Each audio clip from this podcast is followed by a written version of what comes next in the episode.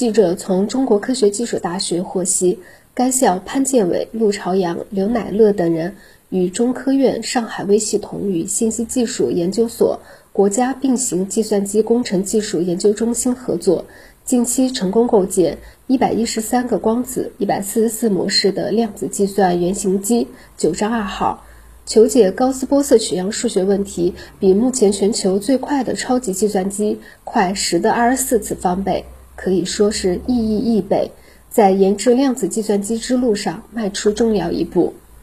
据研究团队成员、中科大教授陆朝阳介绍，此次主要有三大突破：首先，显著提高了量子光源的产率、品质和收集效率，将光源关键指标从百分之六十三提升到百分之九十二；其次，将多光子量子干涉线路从一百维度增加到一百四十四维度，操纵的光子数从七十六个增加到一百一十三个；第三，新增了可编程功能。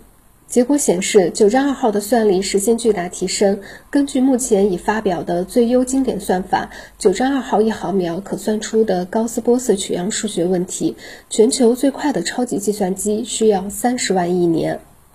十月二十五日，国际权威学术期刊《物理评论快报》发表了该研究成果。据了解，未来的通用型量子计算机渴望在密码破译、天气预报、材料设计、药物分析等领域发挥作用。目前的九章二号还只是单项冠军，但其超强算力在图论、量子化学等领域具有潜在应用价值。